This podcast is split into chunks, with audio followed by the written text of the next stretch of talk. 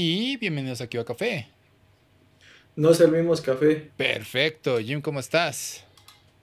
Bien, ¿y tú? Bien, bien, también. Este, me estuve divirtiendo, como tuve un tiempo en familia. Ayer no hice stream de Final Fantasy XVI, lo cual me hizo reconsiderar mucho si los sábados voy a seguir streameando en Twitch. Lo voy a, lo voy a pensar, eh, porque como que ese tiempo libre me ayuda para hacer otras cosas. Pero lo más importante fue el tiempo en familia. Y es que voy a presumir que armé un modelo de un escarabajo steampunk con mi papá. La verdad, está bien chido. Mi padre. sí, sí, está muy padre. La verdad, está muy bien las alas. Ahí va a hacer ruido, pero.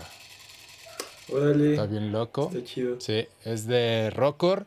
Lo. Está curioso porque me topé con una publicación hace tiempo con en internet por ahí y vi como un escarabajo y tenía como que el cuerpo de motor de auto y dije, no, está chido. No es este que vi exactamente, era otro, era como que más este, personalizado, no sé. Y lo busqué y fue como de, no manches, está carísimo, como 5 mil pesos, algo así, 6 mil. Dije, no, está excesivo, ¿no? Muy, muy loco. Y este, pero bueno, tiempo después me, me encuentro con una publicación en, en Amazon buscando otra vez escarabajo. Y, dice, no, este es armable. Y si es distinto, es un poco más sencillo, pero la verdad todavía, aún así está bien hechecito la cosa, la verdad me gustó. Y este, más accesible, como 1300 me salió este. Y la verdad sí tiene un montón de piececitas. Sí fue un poco estresante, según te dicen, te tardas como tres horas en armarlo, pero nos aventamos como cuatro horas, siendo el primer modelo que, que hacemos. Este, pero sí, tornillitos diminutos milimétricos, o sea, una bastardez, así que con cuidado saca esto. Tiene resortitos en los brazos, o sea, tú dirías, tendría que ser la pieza ya unida, o sea, no me voy a fijar en eso, no, pero fuerzas de, no, tú tienes que ponerle estos resortitos, entonces muchas piezas pequeñas, sé cómo funciona esa cosa, sé cómo está conectada, entonces eso es lo chido de la experiencia. Y tienen otros modelos. Y es como que mi papá y yo lo armamos y fue como de, hmm, no estaría mal tener los otros, armar los otros, ¿no? O sea, está, estuvo bonita la experiencia más que nada. Entonces sí, la verdad, encantado con este modelo, si a alguien le gusta este tipo de cosas, eh, búsquenlo, es el modelo eh, rinoceronte, creo que se llama, escarabajo rinoceronte de Rockor o R-A-R-O-K-R. Entonces está, muy padre. Pero sí, sí me gustaron. Em, lo que me recordó fue de los Beetleborgs. No sé si los viste en la tele. No, no los recuerdo. Los, los Beetleborgs eran como los Power Rangers, pero estos eran unos niños. Y sus armaduras eran, hacían alusión a los escarabajos. Entonces estaba, estaba coqueta. No fue muy popular, pero sí sacaron una línea de juguetes. Por ahí tengo uno de los escarabajos. Entonces Está chido. Eh, pero bueno, e, es, divertida la experiencia y dije, ok, no sé si prefiero Lego o esto. Lego tiene su propia ciencia, pero este es como que muy ay, minucioso. Entonces, mi recomendación, si no han hecho modelos, compren ah, un kit de armado de modelos unas pinzas eh, para cortar, porque esas fueron súper útiles. O sea, al momento de estar sacando las piezas, porque normalmente lo que haces es girarlas, ¿no? Bueno, uno como novato las giraba y las sacaba. No, con las pinzas cortas, inmediatamente corta estas cositas, especialmente las alas. Eh, intenté como que al inicio cortarlo con cúter, pero las alas son como es como un aluminio muy, muy, muy delgado. Entonces no pude y luego, luego con las pincitas pude hacerlo. Entonces un kit básico de armado de modelos les va a ayudar muchísimo. Especialmente las pinzas también me ayudarán mucho para agarrar ciertas este, tornillitos que vienen en las bolsas. Porque está muy bien empacado el modelo, en su caja el modelo. Está muy, muy bien marcado. El, manual está bien explicado. Y, y, saben qué partes te puedes trabar. Y viene un código QR que te manda a la página de YouTube de, del producto y es un video donde te muestran cómo armar las piezas por si te llegas a trabar. Entonces está, está muy bien explicado, te acompañan muy bien, entonces fantástico. La verdad recomiendo mucho el modelo. Ah, pero bueno, mucho de modelos eso. este, ¿qué otra cosa? Mm, vi un video de YouTube eh, que se llama The Anime Exposed 28 Billion Sweatshop. Eh, básicamente es otro video que habla sobre cómo funciona la industria del anime. Eh, la animación. Y este, la verdad está muy, muy, muy padre. Bien eh, editado. la narración es un poco extraña, pero explica los puntos más importantes sobre lo que es este la, eh, la animación y cómo es el negocio. Entonces, chequenlo, lo compartí ahí en Twitter, en X, este, para que lo vean. Y qué otra cosa, vi la película. No, antes de eso. Tuve un copyright strike en este en Akiva Player Versus y creo que es uno de los más estúpidos y es uno de los más este populares que se pueden encontrar los creadores de contenido. Eh, haz de cuenta que estoy haciendo el stream. Estoy haciendo el stream de Mega Man Legends. Y hay una sección en el juego en el que empieza a tocar eh, Air the Back, ¿no? La, la, melodía. Es una melodía clásica, ya tiene años, o sea, ya está libre de copyright técnicamente, ¿no? Pero me llegó un copyright strike y me dice, no, es que esta es la canción fulano. Y yo de, no puede ser esa canción porque es música clásica, güey. O sea, no, no es posible hacer el copyright, ¿no? Busco la canción y sí es como un remix de un grupo idol de anime. O sea, es como mm, personajes inventados, ¿no? Pero el remix es tan raro porque eh, los suben y bajan el volumen de la melodía, o sea, y le ponen un beat distinto y es de, no manches YouTube, esto no tiene nada que ver, ¿no? Y, porque marco un específico segmento y es de, qué estupidez. Entonces ya nada más hice el claim y a ver, se van a tardar 30 días en resolverlo.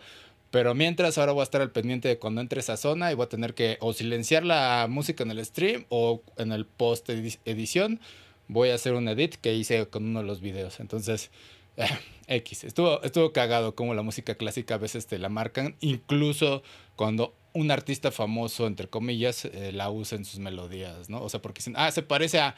Y ya había escuchado que a alguien le había sucedido con una canción de Kenya West, entonces, eh, estupideces. Pero bueno, y ya última cosa, vi una película de terror se llama La autopsia de Jane Doe, es del 2016, estaba en HBO, bueno, HBO Max o Max, como se llame ahorita la plataforma. Este, está buena, está interesante, eh, muestran, son gráficos en cuanto a lo que se refiere a la película Autopsia, pero presenta buenas cosas en cine de terror. No es excelente y la calificación que tiene normal es como de 6.9 y algo. Y es de por qué si al inicio de la película a mitad me, me, parece interesante. Voy acercando al final y es de, ah, ya vi en dónde empieza como que a caerse la película, ¿no? O sea, ese punto en el que, mm, bueno, es terror al final del día. Entonces, este, pero sí, me, nos mantuvo en suspenso, entonces chequenla, eh, la autopsia de Jane Doe. Pero bueno, esa fue mi semana. ¿Qué tal tú, Jim? Pues yo acabé de ver What If. Que, no le había acabado de ver la segunda temporada. Ajá. Está más o menos interesante, ya muy centrada en el papel, de, en el personaje de, Peggy Carter. Entonces tiene sus, sus momentillos. Y también este, me puse al día con, con, Invencible, que no había visto la mitad de la segunda temporada y pues se mantiene con el mismo nivel de, de calidad. Eh, hasta ahorita, pues creo que va eh, un poco antes hasta donde yo he leído, entonces pues sin sorpresas, pero entiendo que para el resto del público sí, sí puede hacer ahí algo impactante, entonces está, está bastante interesante y se mantiene el mismo nivel de calidad. Y leí el volumen 21 de eh, Tokyo Revengers que yo creí que ya terminaba, pero parece que no, no sé qué tanto valga la pena que lo extiendan, pero bueno. Ajá. Habrá que seguir leyendo. Ajá, porque yo acabé de ver la tercera temporada a duras penas. Y fue de, ok, esto ya parece que se está acercando mucho al final. Ok, estamos en el último episodio, pero creo que faltan muchas cosas por cerrar, ¿no? Y termina el último episodio de la tercera temporada y es de, espera, ¿te voy a ver más? ¿Cómo? O sea, pero no voy a spoilear, pero simplemente sí fue de, bueno, o sea, Tokyo Revengers fue como de las cosas que, ah, hay una nueva temporada, mm, me cuesta trabajo meterme en ella, pero cuando ya entraba es como de, ok, me tienes con tu misterio de qué está sucediendo, ¿no? Entonces sí, esta tercera temporada estuvo interesante, aunque los villanos no me convencieron del todo, estaban como un tanto forzados a mi parecer. No sé si haya sido mala adaptación del anime, tendría que leer el manga, pero sí se me hicieron muy forzados. Este, como de, ah, esta es mi motivación para estar en este bando y es de... Y... Ya, o sea, sí, pero aún así es como que se ve forzado que nada más estás ahí para ser el tipo rudo que tiene que estar del lado eh, contrario a Mikey, ¿no? Porque Mikey es una, o sea, es una pistola ese güey, ¿no? Entonces sí, eh, sí me confundí esa parte de la tercera temporada, pero aún así no voy a negar que si sale una cuarta temporada, sí la voy a ver o me puedo saltar al, manga. Este, um, yo también estaba viendo What If, nada más que me faltó el último episodio, entonces ahí sí no puedo opinar completo, pero me sigue gustando mucho el diseño de animación, o bueno, el diseño de los personajes que eligieron. La animación es excelente, me gustan mucho las secuencias de... ¿No se te hace extraño que en algunas escenas de acción se ve muy padre y en algunos momentos donde no pase nada se ve muy torpe? o sea, como que le ponen todo el empeño en que... Eh, eh, en el episodio donde eh, recrean el Winter Soldier, pero con, Steve en lugar de, de Bucky. Eh, cuando van en el barco y corren Natasha y Peggy se ve muy, muy padre, pero luego hay otras escenas donde se ven muy, muy torpes. Está... A mí me saca mucho de onda eso, que no todo tenga el mismo nivel. Sí, porque por ejemplo, la escena cuando Peggy encuentra a Steve y empiezan a oír de él y de repente Natasha y Peggy al mismo tiempo saltan por una baranda. Y acá, se ve impresionante, pero de repente se te apaga el cerebro en el resto de la escena de pelea porque es como de, bueno, esquivar misiles y todo eso, ¿no? Entonces... No, pero más allá de, eso es como que momentos donde están hablando que la animación no se ve nada fluida, se ven como que los modelos muy, este, muy acartonados. Ok. Está, está extraña. Cuando no se mueven. Y, Ajá. Y, no sé si te pasó que está interesante el personaje nuevo que introdujeron, pero sí es muy Peggy Sue, no sé cómo se llama este tipo de personaje, porque de la nada ya es la más poderosa. Entonces, este... Eh, ya sé que va a soñar, sonar como estos viejos amargados, pero Marvel en lugar de que te cree empatía hacia estos personajes este, femeninos nuevos, es como que, ¿por qué es tan poderosa de la nada? Y si hubiera sido un vato, lo mismo, ¿eh? Ajá. La proto Capitán Marvel. No sé qué. No, algo así. Sí, ¿no? Porque sí sería la equivalente de Capitán Marvel, porque eh, es del Tessera, que es la, es la del episodio por la que se enojaron los españoles, ¿no?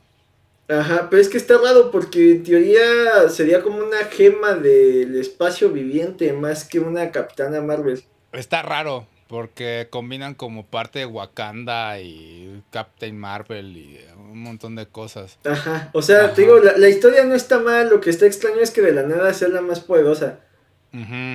Porque hasta el discurso que les avienta y todo está chido, o sea, no tengo problema con nada más que de la nada es la más hábil. Sí, la desarrollan muy rápido sus poderes, como de, ah, llegué, soy una innata para manejar toda esta energía. Sí, sí, sí. sí y mira, eh, eh, hay gente que se quejó de eso, por ejemplo, la última de Depredador, pero si ves esa película de Depredador, la chica va aprendiendo de los errores que van cometiendo los demás. Ah, sí. No es, no es tan instantáneo.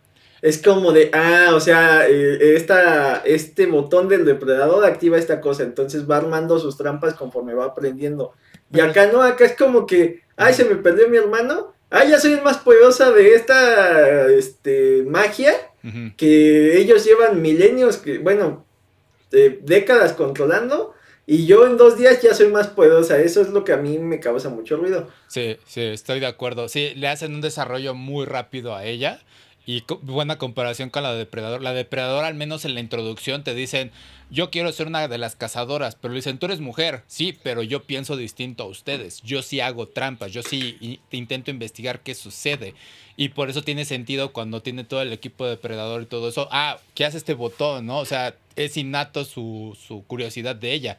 Y en, esta, en el caso de la chica de Warif es de, ah, encontré la fuente del poder, ¿no? Y inmediatamente se aprendo y bien natural ya sé usar todos estos poderes y soy la más fuerte de todos. Entonces sí, sí está muy raro, muy rápido su desarrollo, pero pues al mismo tiempo es como que se aprovechan de, pues es que es un what if, ¿no? O sea, no podemos darte una construcción muy rápida de este personaje.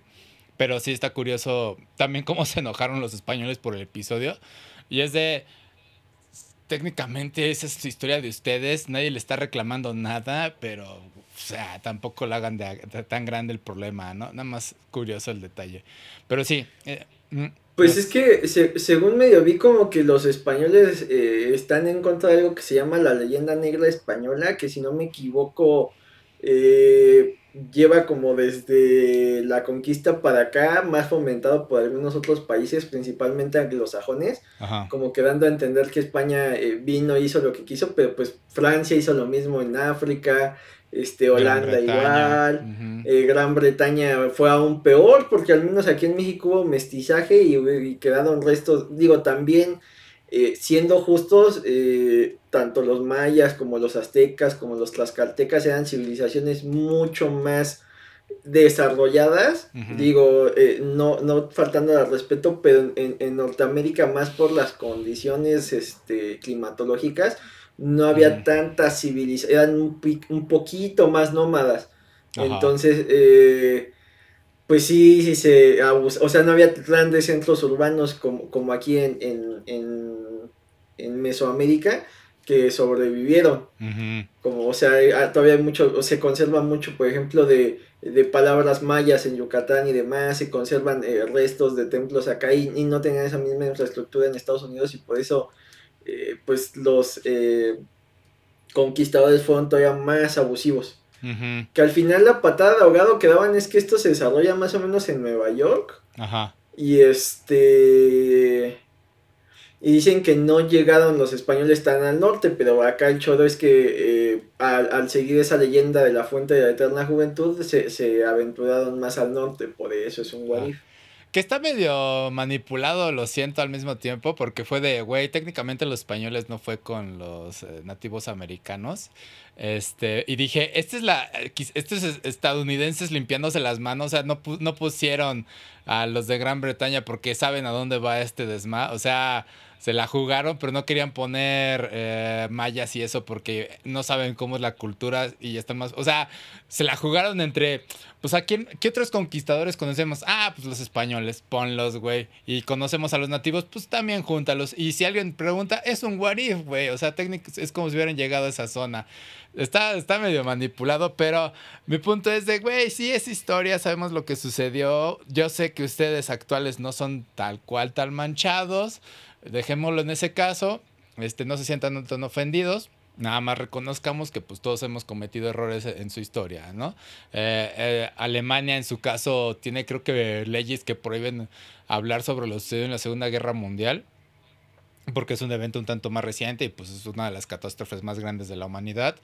Y este, igual eh, los japoneses por otro lado también hicieron su desmadre en la Segunda Guerra Mundial y ellos sí son lo niegan. Eh, aparentemente en Godzilla Minus One no lo he visto aún, pero sí me han dicho que como que más o menos tocan el tema como diciendo, no hablan acerca de lo que hicieron los japoneses, pero sí como de, güey, técnicamente estábamos siendo mandados por el gobierno y había una presión del gobierno porque actuáramos de cierta forma.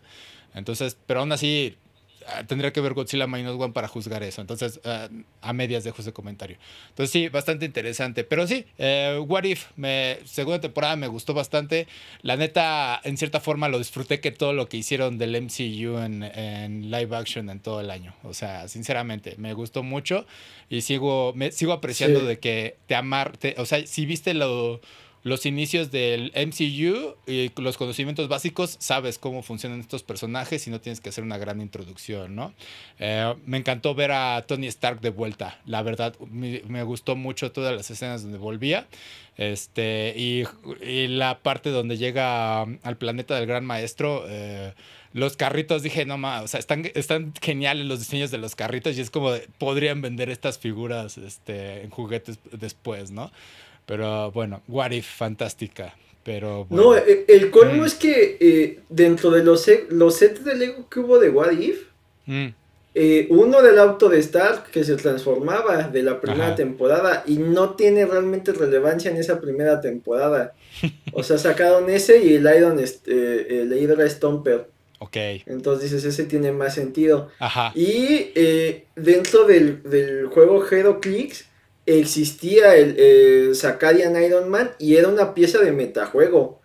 Y básicamente se inventaron las habilidades porque nunca vemos qué hace dentro de, la serie. Pero sí, curiosamente, eh, aunque no fue muy bien recibido la, los live action de, Disney Plus, entre comillas, dentro del metajuego estaba la, Scarlet Witch ya con el, con el Darkhold ah. y, y el Iron Man. Ok, ok. Sí, entonces, muy bien todo uh, What If, este, superior. creo que el episodio, el episodio que está de más, y al mismo tiempo, pues es por la temporada el de Navidad, eh, el de Happy. Pero se me hizo de los más divertidos. Ajá, eh, porque es una referencia directa de Duro de Matar, todo. O sea, es muy. Es como. Acabas de ver en el mismo año eh, lo de Ricky Morty, ¿no? También hicieron su referencia a Duro de Matar. Y este. Pero eso es como que más directa. Eh, pero Happy es como súper divertido todo, toda la escena de, ah, me pueden ver, ¿no? Y es, da.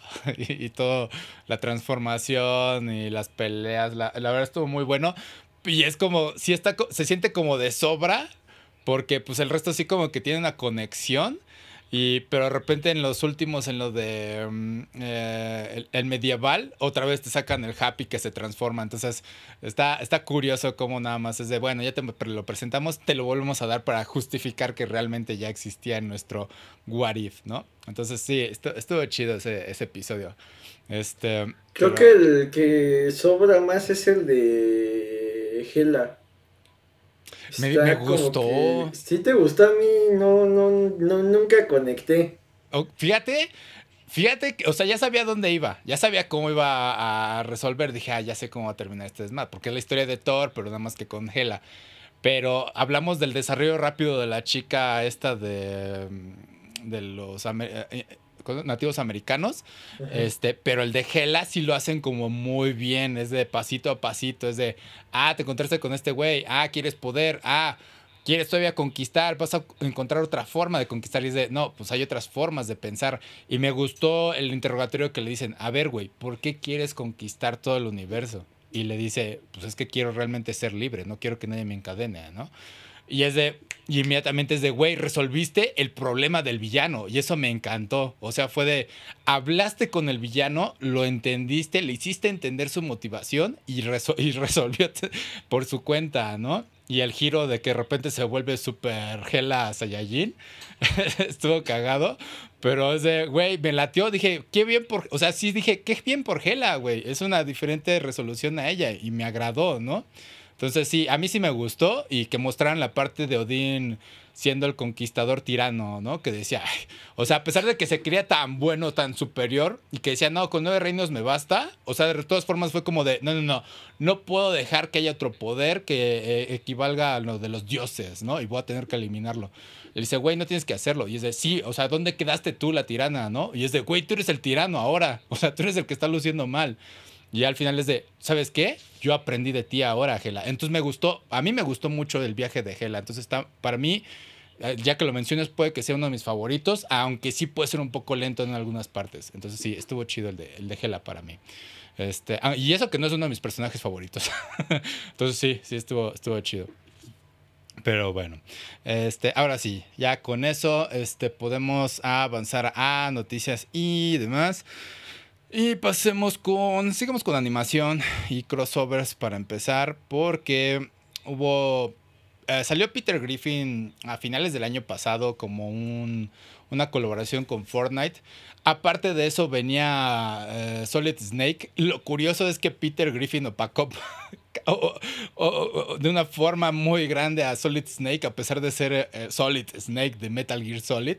Pero parece ser que a muchos les gusta Peter Griffin. Y pues muchos les llamó la atención ver a Peter Griffin musculoso y que pues no era la forma con sobrepeso, ¿no? Que normalmente conocemos. A pesar de que hay un tráiler cuando lo introducen de que está hablando con este personaje gatito y que le dice, güey, pues quiero eh, participar. músculos. ¿Cómo? ¿Músculos? Músculos. Ok, con músculos. Y le dice, güey, quiero estar mamadísimo. Y es de, bueno, tengo este régimen de entrenamiento. No, quiero algo más rápido. Bueno, aquí está el de inmediatamente, ¿no? Y, y se pone todo musculoso y ya entra a pelear. Entonces muchos dijeron, güey, ¿por qué no es el Peter Griffin eh, gordo? Yo también fue como de, está raro, ¿no? Y pues obviamente ya después dijeron las teorías de, eh, es que es más fácil para el hitbox, el, el, personaje pues tiene que bailar y pues obviamente si cambiamos el modelo, pues los hitbox son distintos, los bailes no coinciden, etcétera, etcétera. Y es de, ah, pues tiene sentido. A esto, pues luego ya entrevistaron a Seth MacFarlane para decir, oye, güey, ¿por qué Peter está musculoso y no tiene sobrepeso en Fortnite. A lo que él contestó, bueno, pues es que los de Epic no tenían el presupuesto para animarlo correctamente en el juego. Es una bromilla, obviamente no está atacando a nadie, pero sí es como de, ah, pues no sabe cómo funciona esto, pero sí apoya la teoría de, hey, programar hitboxes para un personaje tan grande en un juego en el que la mayoría de todos son esbeltos, pues tiene sentido. Y yo lo hubiera justificado con una razón muy simple y tiene eh, sentido con la serie, porque hay un clip de Peter Griffin con esteroides y sí se pone todo musculoso y se pone enojón y sí se parece. Entonces, y, y tiene sentido con el tráiler con músculos de que toma una bebida y se pone mamado. Entonces, yo lo hubiera ligado con eso, hubiera aprovechado la oportunidad, pero bueno. ¿Has jugado con Peter Griffin o qué opinas de este personaje en Fortnite, Jim? Todavía no lo desbloqueo, pero sí agregaron bastantes detalles que hacen alusión a la serie. O sea, eh, una de las mochilas, si no me equivoco, es este una especie de. bueno, la piñata de, de Fortnite, pero con Brian, el mm. perrito. Eh, su, su paracaídas para descender es el, el Petercóptero. Ya ves que es un chiste muy recurrente esto de, de que tiene vehículos con, su forma. Este, una de sus burlas es el, The Bird. Entonces, este, está, está bastante, bastante bien. Y ahorita está como jefe del juego. Y creo que oh. cuando lo vences, en lugar de desaparecer su, su personaje se queda ahí sobándose la pantorrilla como ah, en el episodio de, la parodia de Wonka. Entonces sí, sí le metieron bastantitos detalles. Creo que también una de sus mochilas este, es una tele y, pasa eh, escenas icónicas de la serie. Entonces sí, sí lo hicieron bastante, bastante bien. Por lo general...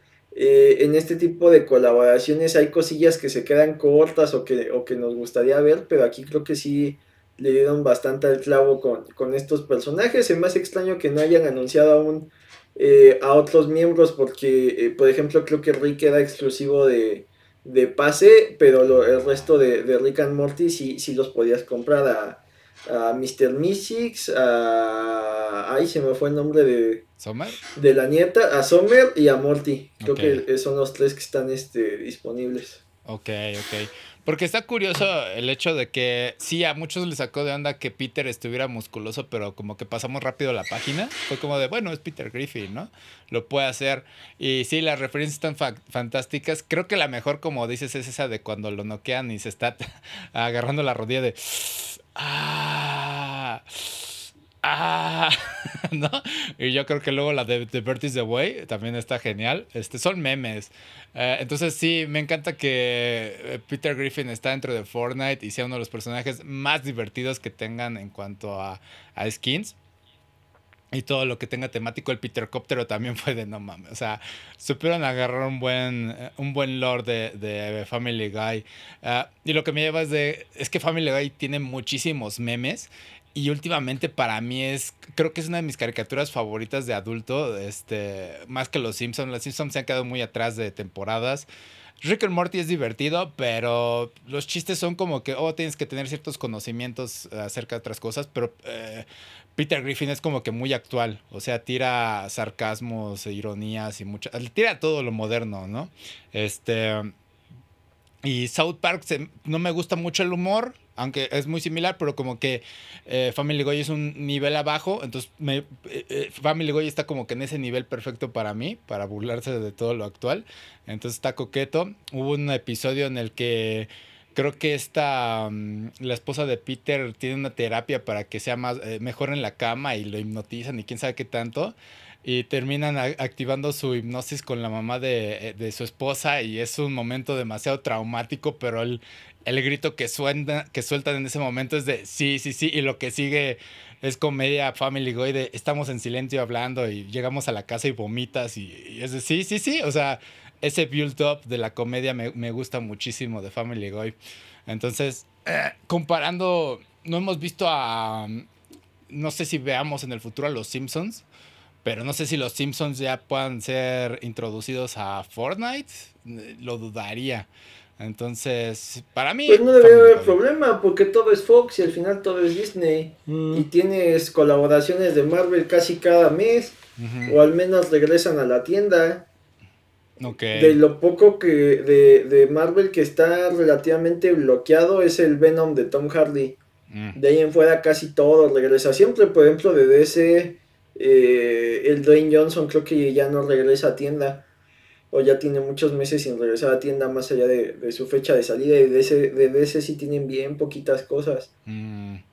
Ok, porque digo, ¿qué tan interesante sería ver a Homero en ahí? ¿A Homero le darían el mismo tratamiento musculoso? Creo que solamente, sí también ha tenido su momento musculoso, ¿no? Sí, cuando se pone en forma para ser actor de película y una especie de what if cuando se vuelve el sugar baby de Match, porque Match se hace empresaria con los este, gimnasios. Ok, ok. Entonces, sí, pero ¿a qué referencias pondrías? O sea, son las donas. Mm, ¿Qué más? ¿Carro? ¿Paracaídas? Pues, habría que ver. El sofá podría ser este una burla o, el helicóptero. O sea, también hay muchos iconos ahí clásicos de. Sí, sí, sí. De eh, Los Simpsons. Que para mí, la verdad, Los Simpsons ya se han quedado muy atrás y tuvo un momento en el que pudieron recapal, eh, levantarse, dejémoslo así, porque me trabé la lengua. Este, no sé si viste que hubo un episodio en el que uno de los hijos de Flanders cuestiona la existencia de Dios. Y dije, cuando escuché eso, dije, tengo que ver ese episodio tengo que ver si esto vuelve a lo que eran los Simpsons anteriores y hay un cambio de lore en los Simpsons, ¿no? Y es el menor de los niños y empieza a dudar de, güey, es que no sé si existe Dios porque no recuerdo a mi mamá. Y dije, güey, vamos muy bien hasta ahorita, ¿no? Y tiene una discusión con Flanders y creo que Flanders hasta lo saca de la casa y el niño se va a vivir con eh, los Simpsons un rato. Y es de, casi casi cuestiona, analiza también de, güey, pues es que tú qué piensas de Dios. Y dice, pues sí, realmente yo tampoco creo tal cual en eso, pero sí tengo un sistema de creencias, ¿no? Y aún así sigue cuestionando y cuestionando. Y llega un momento en el que Flanders y Homero se lastiman, tienen un accidente. Y, aquí es donde cae todo para mí, porque Homero está en coma y está ahí a, punto de entrar al cielo y empiezan a escuchar que Bart está rezando y está rezando y está diciendo, por favor, Dios, devuelve a mi papá, todo, bla, bla, bla. Y inmediatamente Dios le dice, bueno, güey, están rezando por ti, regresa a la tierra, ¿no? Y, este, y, y, es de, ¿por qué Bart específicamente reza? O sea, es muy raro que llegue a suceder esto, pero bueno. Y entonces llega el niño y dice, güey, sí funcionó rezar en cierta forma, el, el hijo de Flanders. Y empieza a rezar y dice, bueno, pues voy a rezar por ti. Y entonces ya regresa también Flanders a la Tierra más, tiene un pase más fácil, ¿no? Porque de hecho en el cielo Flanders ve a sus esposas y dice, no mames, qué estupidez, pero bueno. Y entonces reza al niño y regresa Flanders y es de, sí, y ya le dice, sí papá, ya quiero en Dios otra vez. Y yo dije, no mames, güey. Era un buen momento para darle un desarrollo de personaje a Flanders y a su familia y lo dejaron caer. Y es de, eso encapsula lo que es ahorita Los Simpsons, es de tenemos una historia interesante, pero tenemos que volver al status quo, ¿no? No podemos tener un desarrollo con estos personajes. Y es una de mis quejas principales con Homero, que muchos dicen, no, Homero es un gran papá, y la chinga dice, sí, Homero en las temporadas iniciales quizás. Pero el Homero actual es un imbécil. Y si lo de, y si lo, eh, lo ponemos en balanza de los nuevos con lo viejo, sí, va a ser un imbécil toda la vida. Pero bueno, nada más era una así queja que tenía de los Simpsons actuales. um, y bueno, ya para continuar con esto y más colaboraciones. Ah, también se anunció al final del año em, una colaboración de Spy Family con Street Fighter. Apenas salió eh, ya esta actualización y muchos estaban emocionados porque el tráiler es muy bueno. Es una animación de Wit Studio. Es una pelea entre Chun-Li y Yor. Y ahí están Anya y Lloyd y viendo cómo pelean. Y, es un encuentro muy bonito. Es de, güey, y estas dos leyendas, estos dos personajes eh, femeninos poderosos están peleando. Y es de, qué bonito encuentro. Es un encuentro amistoso porque es un torneo, ¿no? Y este, dicen, ¿qué vamos a ver en, el, en esta colaboración? Y muchos estaban esperando. Lamentablemente lo que sucedió es que sacaron lo que es eh, atuendos para los personajes personalizables de Street Fighter y no un skin o un atuendo para Chun-Li tal cual. Y es de, güey, era el momento perfecto para tener esta color. O sea, si hiciste un gran hype con esta animación tan bonita, ¿por qué lo dejaste caer y no le pusiste al menos el traje de, de Yora Chun-Li? Que no tendría mucho sentido, pero sí lo estás apuntando con esta publicidad. Y es de, güey, quedaron muchos decepcionados.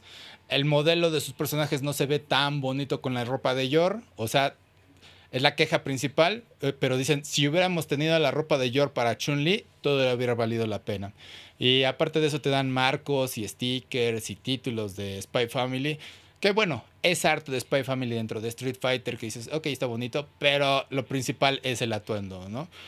Entonces sí, Lamentablemente dejaron caer la bola Capcom con esto y es lamentable ver que pues tienen tantas oportunidades de hacer estos crossovers tan bonitos y no las aprovechan.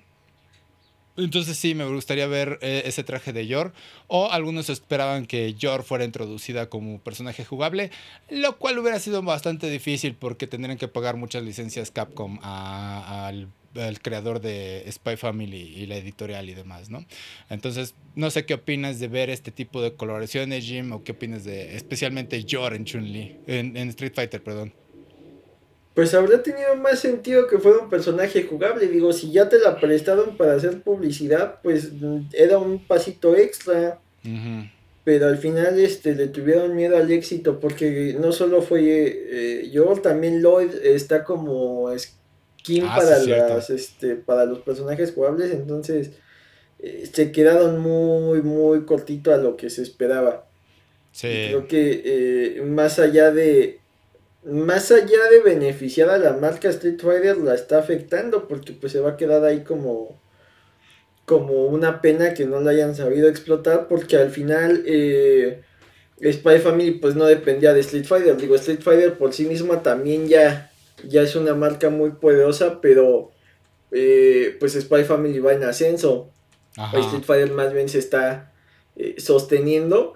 Y pues va a ser una nota al pie porque faltarán cosa de, meses para que se estrene la película, si no es que ya le falta menos y, va a ser lo que todo el mundo empieza a hablar sobre la película de, Spy Family, ignorando eh, que estuvieron en Street Fighter. Sí, porque lo curioso es que la última temporada de Spy Family fue estuvo muy centrada en Yor y es creo que el único arco que hay hasta ahorita de acción de ella. O sea, realmente ya no la vas a volver a ver en acción durante un buen rato. Y era el momento perfecto para meterla como un personaje de peleas. Em, también está en cuestión, por ejemplo, cómo maneja sus DLCs Capcom últimamente. Eh, a pesar de que Street Fighter VI es un gran éxito, algunos cuestionan como de, güey, sale el nuevo pack de, de personajes DLC y casi casi andan entre los 6 a 10 dólares. Y es de 6 dólares, 10 dólares por un personaje nuevo cuando ya el juego cuesta 60. No sé, se me hace un poco excesivo. Y súmale aparte los, eh, los trajes que les dan a los otros personajes. Y si los quieres adquirir, entonces, lucen muy bien y todo, pero es como de, ¿vale la pena gastar ese extra por un, personaje nuevo? ¿No? Entonces, eh, a pesar de que sí hay, me gusta mucho el diseño de los, juegos de peleas y lo que hacen y las comunidades y todo eso, sí de repente cuando dices, güey, es que tienes que gastar un tanto más por un personaje, sí me duele mucho, eh, especialmente porque venimos de la época en la que se desbloqueaban todos, ¿no? O sea, tenías que hacer ciertas cosas para desbloquear algunos personajes secretos. Y este, y por ejemplo, Yor podría haber sido, si estuviéramos en esa época, hubiera sido como de, güey, desbloqueaste a Yor, ¿no? Es de, qué, impresionante tener ese crossover. Entonces, sí, em, muy mal por la parte de Capcom, a pesar de que tiene el presupuesto para poder comprar esas licencias y decir, bueno, ya, güey, pues es una licencia única para este producto, ¿no? Ya nada no no te tengo que dar regalías y todo eso, sino lo dejamos en tal precio y listo. Este. Pero bueno, es, lamentable ver eso, especialmente porque Capcom de repente sí tiene buenos crossovers. Creo que el peor de ellos es Capcom contra Taken, pero Marvel contra Capcom ya lo sabemos es, excelente, excepto Infinite, creo que a muchos no les gustó Infinite. Este, el 2 es muy bueno. Eh, tenemos también el que creo que mi favorito pues, es, porque la franquicia Metal Gear Solid, en Metal Gear Solid Peace Walker, ah, hay una, un crossover con Monster Hunter y te pones a cazar a algunos de los monstruos y crean un monstruo nuevo. Eh, y es, eh, o sea, es Snake literalmente peleando contra estos monstruos ahí. Y es de, güey, qué pedo. Ah, yo no, no estaba familiarizado con Monster Hunter en ese momento y fue de, ¿por qué carajos estoy peleando con dragones y dinosaurios en este juego? ¿no? Y, y eran de las peleas más difíciles. Entonces sí me llamó la atención esa. Eh, entonces Capcom tiene muy buenas este, propiedades intelectuales pero de repente como que deja caer la bola muy, muy, muy cañón. Entonces sí, lástima lo de Spy Family con Street Fighter. Me hubiera gustado ver más, especialmente porque de repente veo eh, el, ¿cómo se llama? Cosplays de los personajes el que me llama la atención es que no sé si lo has visto, pero hay un güey que hace cosplay de Anya y está todo mamadísimo. No sé por qué les encanta a los güeyes mamados hacer cosplay de Anya. Y es una Anya, este, el vestido y la peluca rosa y toda mamadísima. Y es de no mames, qué pedo, pero bueno. Este, y dices, ok, eso tiene sentido en los trajes de Street Fighter, ¿no? Eh, no, no te voy a pedir que pongas a Anya como personaje jugable porque no tendría sentido por la estatura, estaría muy roto. O sea, va, va, va. Yor tiene sentido. Pero sí, eh, Anya como eh, vestuario va, ¿no? Entonces es, es, como que tienes que entender dónde están tus personajes para saberlos vender. Entonces sí, es una lástima esa, el equipo de marketing, a pesar de que la animación es tan buena y es de... Quizás, quizás nos hubiéramos quedado tranquilos si hubieran lanzado un especial, una OVA, así poniendo un crossover de, de Street Fighter con Spy Family, una misión extra, porque los fans sacaron este, cómics y todo eso, fan arts, en el que se encuentran Chun-Li y, y Yor platicando. Y uno de los que me gustó fue el de celebrando el cumpleaños, ¿no? Que diciendo, güey, eh, técnicamente Yor es mayor que Chun-Li y Chun-Li está encantada porque dice, ah, por fin hay alguien, una mujer peleadora mayor que yo, ¿no? Y ese, por favor, quítame el peso de encima de ser la mayor. Eh, a pesar de que Cami creo que ya también está en los 50 eh, en, en, edad de lore, ¿no? Pero bueno, cagado estos, estos crossovers. Ah, pero bueno, pasemos a otra cosa. Y es que hubo un rumor en cuanto a películas, porque van a hacer el live action de Helsing por parte de Prime Video. Y se anda rumoreando muy fuertemente que Keanu Reeves sea Alucard en esta presentación. Eh, y esto es porque el director, o no sé si, creo que sí va a ser el director, este Derek Kolstad, el creador de John Wick. Entonces se lleva muy bien con Keanu y dicen, bueno, pues quizás eh, Keanu vaya a ser Alucard, ¿no? Y vi en TikTok algunas este, fan arts o edits en el que le ponen el vestuario de Alucard y dije, no mames, sí, sí se parece, güey. O sea, se parece al de Helsing Ultimate. Y dije, sí quedaría. Y me puse a pensar, Alucard no se mueve mucho, lo cual es un alivio para Keanu Reeves. O sea, el güey nada más se tiene que parar, recibir disparos y, disparar por su cuenta. Y sí, la mayoría del tiempo es o él dispara o convoca cosas. Entonces, es un papel perfecto. Y curiosamente le queda muy bien también a Keanu porque tiene el historial de Constantine. Entonces, sí, paranormal. Pero el más importante, creo que, si no me equivoco, es, él estuvo en la película de Drácula de Bram Stoker. Entonces, era un personaje secundario entonces también tiene ahí la línea de, de sanguínea de vampiros, ¿no? Entonces estaría interesante que sí, Keanu Reeves fuera eh, Alucard, especialmente por su apariencia, porque a pesar de que en algún momento dijimos que era un vampiro porque no envejecía, ahorita ya se le ve la edad, pero su apariencia aún quedaría como la de Alucard. Pero bueno, ¿qué opinas de esta idea de que Keanu Reeves sea Alucard, Jim? Pues está curioso este nuevo romance que hay entre... Eh, el anime y el live action, ¿no? Creo que todo salió con, con One Piece y Netflix. La que viene creo que sería Avatar, que no se considera tal cual anime, pero es muy similar. Igual con el mismo Netflix, las, las este, fotos que han eh, subido y el trailer se ven bastante bien. Eh, Amazon está buscando su siguiente gran franquicia después del fracaso que fue El Señor de los Anillos. hay gente a la que le gustó, hay gente a la que no, pero querían que fuera un éxito del tamaño de eh, Juego de Tronos y realmente nunca generó una conversación ni mínimamente similar. Entonces, pues van con todo con, alguna otra adaptación. Eh, voltearon a ver Helsing. Eh, se supone que tienen por ahí en el tintero un par de cosas de, de Sony y Spider-Man, pero ha habido muy pocas noticias al respecto y pues esta está básicamente ni siquiera en preproducción, solo creo que han avisado que ya se autorizó y que la están escribiendo y es un poco temprano para empezar a hacer el casting.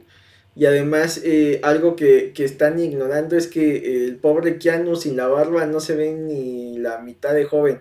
Entonces tendrá que ser una lugar con barba, si no sí se vería ya bastante cansado. Sí, sí, sí lo más extraño es que eh, de los papeles más conocidos de Keanu es este...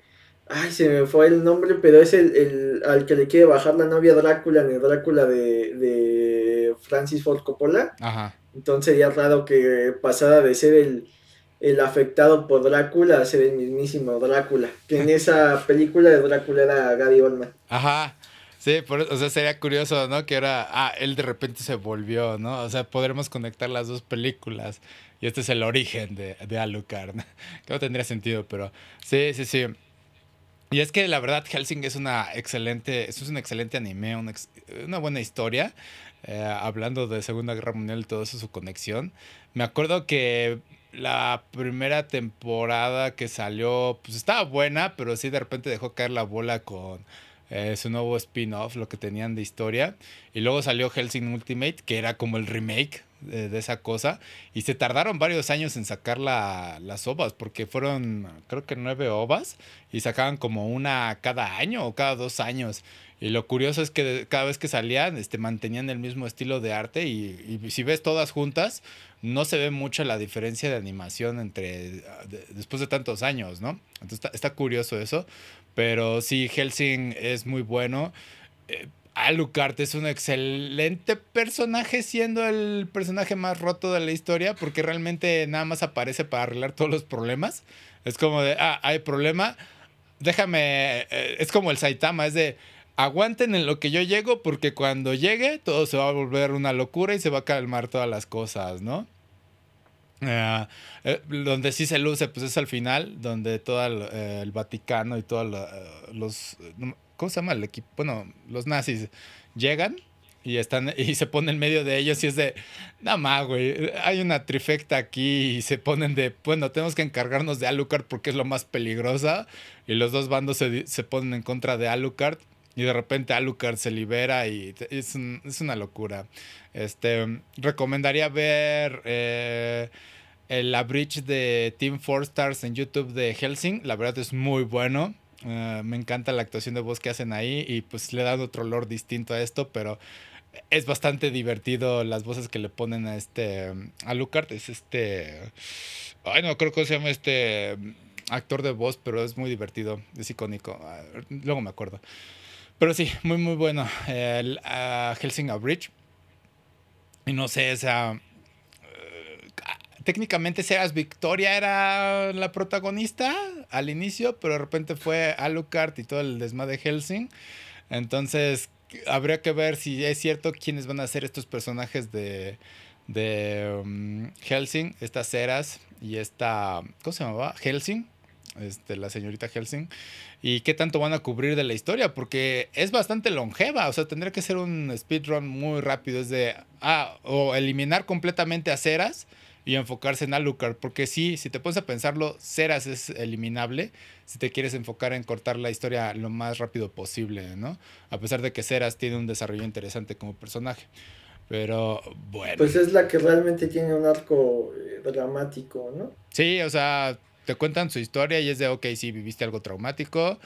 Eh, ¿Cómo vas a superarlo? ¿Cómo, ah, porque eres policía precisamente, ¿no? Y luego te suceden estas cosas que va en contra de lo que tú eres como policía y ahora tienes que aceptar esta nueva faceta tuya que pues ahora sí que no fue decisión tuya, fue una emergencia, ¿no? Un capricho básicamente de Alucard. Entonces, ¿qué tanto vayan a poner? No lo sabemos. Es muy pronto, como dices, para hablar de todo ello. Entonces, Sí, a muchos les emociona. Quizás el rumor esté circulando por un equipo de relaciones públicas para ver si, hey, ¿qué les parece que Keanu Reeves sea Alucard, no? Y muchos decir, la verdad sí queremos. Y es de, ah, ok, vamos a negociarlo y vamos a ver, ¿no? Al fin y al cabo, aprovechando eh, la situación de, de Keanu ahorita que ya acabó John Wick, entonces a, a ponerlo en otra franquicia nueva. Pero bueno. Y pasemos a una última noticias. Sabemos ahora quiénes son los nominados a los Annie Awards, Annie Awards 2024 y, curiosamente, no está Pixar ni Disney, a pesar de que Disney cumplió sus 100 años, no logró entrar a estas nominaciones. Los Annie Awards no son muy conocidos, pero son los más importantes en cuanto a animación, se enfocan en ello, eh, se expandieron a televisión y videojuegos, entonces curiosos eh, que estén aquí, eh, que no estén aquí. Y los nominados son este año Nimona, la cual hablé de ella. Es una película muy divertida, me gustó. Eh, Spider-Man obviamente es fantástica, es increíble y es la parte 1. Este, Susune, creo que es de Makoto Shinkai. es anime, no la vi, pero es buena en animación. Y ahorita hablo de eso. Eh, las de las tortugas ninjas Mutant Mayhem también es muy bueno. El estilo de animación es excelente. Este, y The Boy and the Heron eh, también es interesante. Y lo curioso de esta lista es que me sorprende que diga, güey, no creo que el anime gane. O sea, ni estoy apostando al anime, porque la verdad me gustó lo que hicieron en Spider-Man y en las Tortugas Ninjas. O sea, explorar muy buenas cosas. Siendo animación 3D, cambiaron lo que es este lo que hacía Pixar y Disney, ¿no? Entonces, por eso es que de Pixar y Disney no están aquí, porque Wish, la verdad, muchos están como que eh, es buena mala. Elementals tuvo una mala publicidad y aún así no creo que sea tan buena. Está divertida, pero su historia no es tan directa. O sea, eh, se enfocan varias cosas. Eh, no resaltan casi nada. Perdón. Y este. Entonces sí se queda muy, muy atrás. Eh, lo curioso aquí de estas nominaciones es que todos tienen algo bueno. Eh, Susune yo creo que es la, la, menor de todas las que podría ganar. Nada más quiero resaltar The Boy and the Heron o El Niño y la Garza, porque Robert Pattinson se rifó en la actuación de voz del personaje. No sé si lo has visto, pero el personaje de la garza es como una voz muy ronca, o sea, muy seria. Es como, me imaginé a Mark Hamill, o sea, es como la primera vez que escuché que Mark Hamill era Joker, dije, güey, ¿es Mark Hamill? Y entonces escuchas a este güey, ¿es, Robert Pattinson? ¿Eh, ¿Battison? O sea, este güey podría ser un villano. y fue de, qué sorpresa, qué bien por él, ¿no? Se expandió. Perdón. Y entonces Sí, interesante estas nominaciones de Annie Awards, eh, en que no va a estar Pixar y Disney, y es como de, toman una lección, sálganse de aquí, o quizás Disney y Pixar vayan a decir, ¿saben qué? Pues ya nosotros ya no vamos a competir con las animaciones grandes, vamos a seguir jugando nuestro planito de animación infantil, ¿no? Pero bueno, quería saber qué opinabas de esto, Jim. Pues, por un lado, eh, la de Niño y la Garza ya ganó el Globo de Oro, le ganó a Spider-Man. Y lamentablemente ahí, tanto Elementals como Wish estaban nominadas. Ajá. Eh, la de las tortugas no. Y por otro, eh, Pixar sí logró algunas nominaciones, pero casi todo en logros técnicos. O sea, mejor película no entró ni a guion.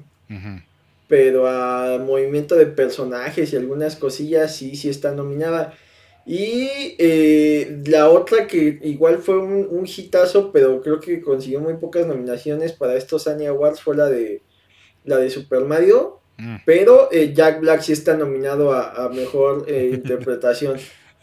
Entonces, este, pues es curioso cómo de todas hay algo que rescatar, pero sí, la que se supone que iba a ser el, el punto culminante de la celebración de los 100 años era la de Wish y realmente pasó sin, pena ni gloria. Yo lo único que, que, le escuchaba, la crítica que más escuché es que la canción del villano no era nada icónica, que ya el público estaba cansado de copias de Luis Manuel Miranda, de por sí la fórmula de Luis Manuel Miranda creo que ya se agotó con, con Encanto y su Hamilton. Y se estaban burlando que la canción que interpreta Antonio Banderas como el rey Herodes en un musical bíblico estaba mucho más impactante que, las canciones de Wish cuando en Disney pues estábamos eh, eh, acostumbrados a los grandes musicales donde los villanos eh, mostraban su, su carisma y su villanía, ¿no? Porque hablamos de justamente esta animación que hace Pixar. Y Elementals es excelente en animación, lo mencioné. Me gusta cómo manejan el fuego, el agua. Eh, me gusta los escenarios de donde viven las personas de fuego. O sea, me, encantó en ese aspecto. Eh, nuevamente la historia es divertida, pero no es así como de trascendental. O sea, sí recomendaría ver Elementals, Elemental, pero no es tan eh, graciosa para mí como por ejemplo con Nimona. Nimona maneja un estilo más clásico, no tiene tantos detalles. Eh, los personajes son como, no tienen como líneas de definición en cierta forma pero es divertida, la historia es, divertida para mí. Este, Spider-Man, pues ya sabemos de qué trata, eh, cómo va, y innova, y lo hablamos con este Spider-Punk, o sea, distintas técnicas de animación. Y a lo que voy con esto, Wish es la peor de todas, se queda muy atrás. Eh, y yo creo que lo pensamos desde el punto de que esta película fue diseñada hace tres años, ¿no? Probablemente, tres, cuatro, cinco años. Eh, y probablemente estaba en un punto en el que Disney estaba muy cómodo diciendo, güey, pues nosotros somos la vanguardia en cuanto a animación, no necesitamos preocuparnos, o sea, simplemente tenemos que sacar a la próxima princesa, ¿no? Y en lo que ellos estaban jugando cómodamente, complacientes con lo que ya tenían, los demás estaban explorando con Spider-Man, con las tortugas ninja, que la verdad también luce muy bien, y es de, y entonces se quedó atrás en animación, ya no exploraron nada nuevo, y se quedaron de, bueno, pues nada más un personaje 3D que se mueve y una historia eh, encantadora, ¿no? Algo que pueda ser interesante, porque yo podría decir que... en visuales me llama más la atención Soul que Wish. Nada más porque se ven más realistas. Nada más por eso. A pesar de que a muchos no les puede gustar la historia de Soul. Entonces sí, eh, no he tenido oportunidades de ver Wish, Wish. Entonces, este, sí, por eso creo que se ha quedado muy atrás. Eh, se quedó muy complaciente de Disney y eso jugó en contra de ellos. Eh, porque al final del día tenemos que seguir reconociendo lo que es la animación 2D por eso es que The Boy and the Heron está ahí enfrente, porque al final, al final del día es Ghibli. Eh, Ghibli sigue haciendo como animaciones eh, clásicas 2D. Sí le meten 3D probablemente por ahí, pero no es tan notable. Eh, Susune también tiene su animación. Esa sí ya se ve más como que más animación 2D más moderno. Entonces le meten efectos más interesantes. podría ser también, te digo, te digo, la más débil para mí de estas nominaciones. sin embargo, puede ser buena no está a la par de Your Name. Porque al final del día, pues, si lo comparas con Your Name, es de, bueno, esta puede ser Your Name 3.0, porque hubo algo intermedio. La chica del clima, creo que era algo así. Entonces tampoco la he visto, pero es de, es Your Name, nada más que cambian los personajes y los momentos icónicos, ¿no? Pero bueno, eh, porque Your Name fue innovadora en su momento. Y todo esto me hace recordar a lo que sucedió hace algunos años con lo que fue los Oscar eh, con Klaus y Toy Story 4, ¿no? Que fue robado totalmente. Todos fue de, güey, ¿qué te pasa? O sea, ¿cómo es posible que eh, Toy Story 4 le haya ganado Klaus? Sí, Toy Story eh, a muchos les encanta, pero Klaus jugó una animación 2D, 3D.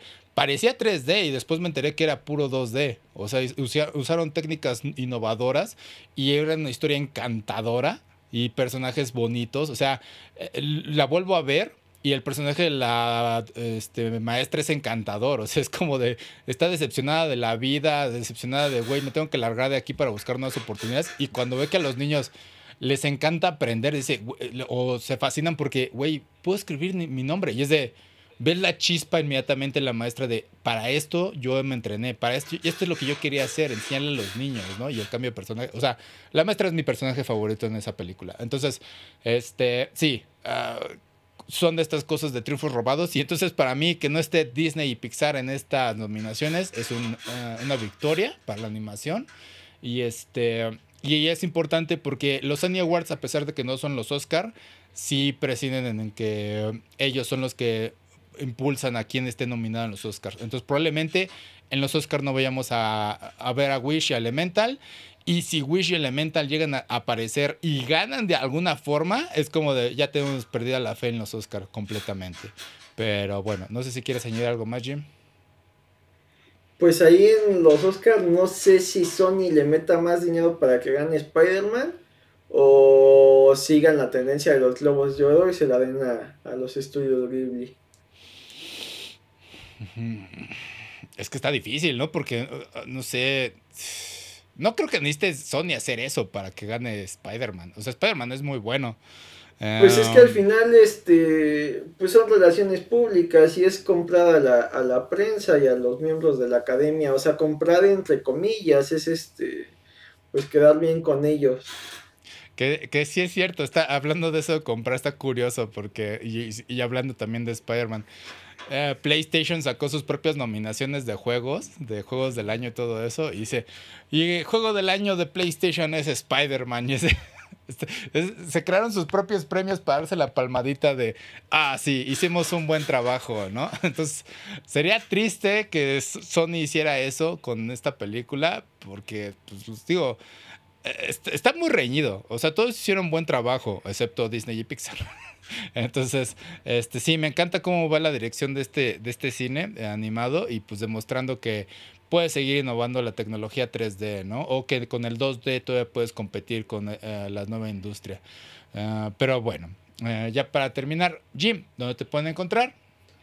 En X como Jim 2, que busquen los contenidos de Comics vs. Charlos. Perfecto, me pueden encontrar como Akiva Player versus eh, Akiva Player en Twitter, Instagram y YouTube. Y también Akiva Player versus en YouTube. Este, voy a considerar eso de transmitir los sábados muy fuertemente. Eh, por tiempo y demás, porque sí me está costando subir todos los gameplays. Entonces, estoy batallando. Eh, pero bueno, eso es por toda esta semana, players. Eh, gracias por compañeros. No tengo un día, tengo un excelente día. Se cuidan. Nos vemos. Bye. Bye.